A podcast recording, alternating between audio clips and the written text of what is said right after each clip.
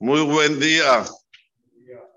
ויהי יצחק בן ארבעים שנה, לקחתו את רבקה בת בתואל הארמי, מפדן ארם, אחות לבן הארמי, לא לאישה.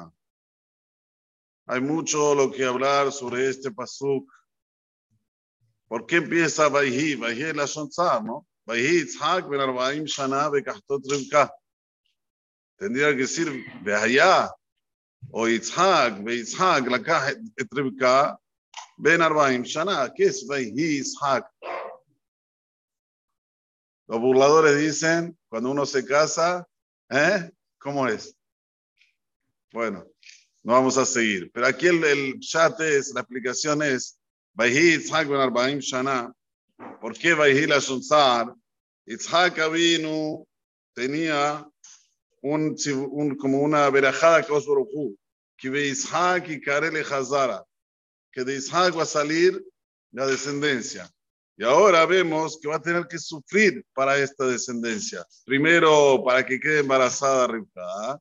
Y segundo, que Rivka va a tener dos hijos. Por un lado, uno de Jacob y por otro lado, Esab, que al final le hizo las mil y una. Entonces, por eso dice Vayhi Yitzhak. De aquí aprenden los hajamim que cuando a la persona le va todo bien, tiene que agradecer. No es pasud que te va todo bien. No es algo simple, ya lo tenés en el bolsillo, que te va todo bien. Para Hashem tenés una mujer, tenés hijos. No, ya vemos, nuestros sabot las, tenían muy complicadas, ya desde el comienzo, como dije en pasados. Entonces dice, Ben Arbaim a los 40 años, cuando se casó con Rivka, que era hija de Betuel a Aramí. ¿Sí? Las palabras Aramí se transforman también en un anagrama, Haramai, mentiroso. Betuel era mentiroso, un engañador. Como ya dijimos, hablamos sobre Betuel, no vamos a hablar más. También era hermana de quién? De la Habana Aramí, otro mentiroso, con diploma. La Torah le pone el sello de mentirosos. Quiere decir, era una mujer tzadeket dentro de un padre rasha y de un hermano rasha. ¿Sí? Como dijimos, que Shoshana ben como una flor dentro de las espinas. ¡Wow! ¡Qué mala tenía Rebecca y Menú! ¿Eh? Pero esto también nos obliga a nosotros a ser buenas personas independientemente de donde uno está.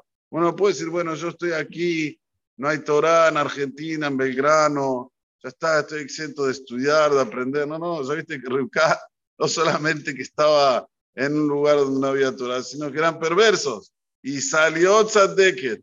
Cuando una persona tiene que esforzarse, esmerarse para aprender, para estudiar, para cumplir. Esto es lo que dice la Torah Gdosha. También tenemos aquí lo leisha. ¿Qué quiere decir lo leisha para él como mujer? Es sabido lo que dice nuestro hajamim. Aquel que se casa con una mujer tiene que mirar a sus hermanos. Sí, sí. Si los hermanos son buenos, casate con ella que tus hijos van a ser buenos. Y si no, no.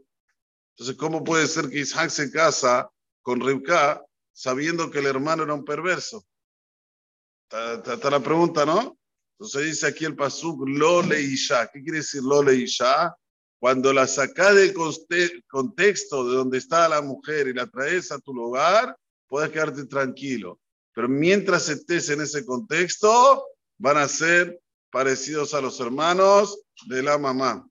Vayetar Isaac la Adonai le enoja a karahi. Vayaterlo Adonai batar ishto. Hizo mucha tefilá Isaac vino, mucha tefilá para Hashem por causa de su mujer. ¿Sí? ¿Y qué quiere decir enoja? Esto ya Rashi explica, ze omed bezavit zo, omed bezavit mitpalel. Uno se ponía en, un, en una punta a hacer tefilá Hashem, y el otro, el otro, la otra, que hay menos en la otra punta haciendo tefilá a Boreolam. Aquí vemos que cada uno tiene que tomar, como si dice, la iniciativa. Es bueno, ya está rezando Itzhak. Rivka puede decir, ya está rezando Itzhak, es un sandik, como vemos que después Rashi dice que Boreolam le respondió a él a tefilá porque era tzaddik, hijo de un tzaddik, y Rebeca era tzaddik, hija de un rasha. ¿Está bien? Entonces podía decir, Rebeca, ¿para qué eso rezar? Ya está rezando tzaddik ben tzaddik, ¿mi reza va a hacer efecto? No. Cada reza de uno tiene una particularidad y una fuerza que otro no la puede ser en tu lugar, no la puede hacer en tu lugar. Es muy importante saber todo esto. La fuerza de la tefilá no es nada más con relación a que uno vaya a un hajam y diga, Rab, Rab, tengo a mi tal, eh, necesito parnasá o tengo a alguien enfermo, por favor, haga tefilá por mí, léate por mí. Y él está jugando a la play. Suada. No, no, no, vos sos el primero que tenés que sacar desde lo más profundo de tu corazón a tefilá con tu maot, y ahí sí también pedir ayuda, ¿por qué no? Hay que pedir siempre ayuda. Y ustedes saben que Boraholam responde con circunstancias. Nosotros hablamos con Boraholam verbalmente, verbalmente, le pedimos Boraholam, y Boraholam ¿cómo responde? Con circunstancias. ¿No es así? Como vemos ahora. Pata Boraholam respondió a la tefilá de quien de Isaac, ¿y qué pasó? Quedó embarazada su mujer Ribka. Mañana vamos a hablar de Esav y Jacob, no quiero entrar en ese detalle, pero sí quiero ahondar un poquito más cómo funciona el mundo. Mucha gente se pregunta, ¿dónde está Dios? ¿Dónde está Dios? Dios está en todas las circunstancias que tenés durante el día.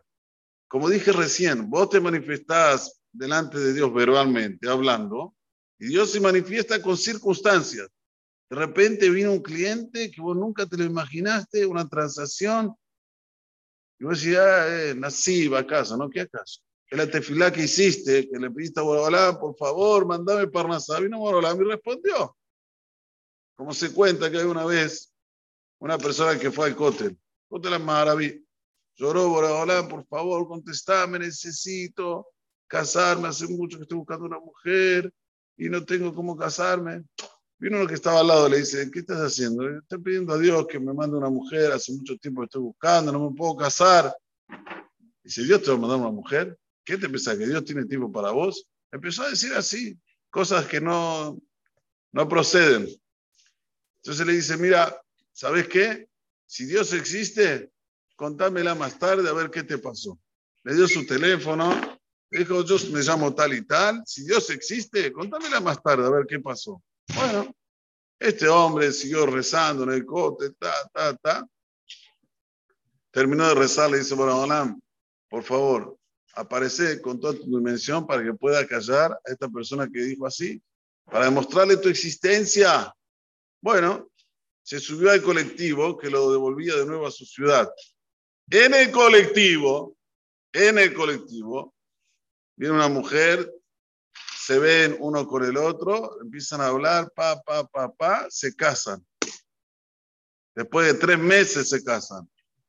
Abu Hashem tiene una familia con hijos e hijas. Este que lo pinchó, recibió el llamado, le dice, viste, cuando salí del cótel, conocí a esta mujer, le dijo quién es la mujer, le pasó el teléfono para que verifique, para que vea que es verdad.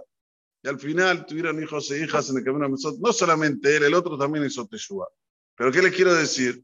Esto es una demostración. Nosotros hablamos con Boreolam verbalmente, pedimos.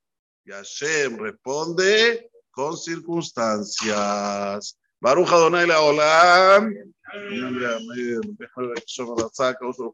Israel.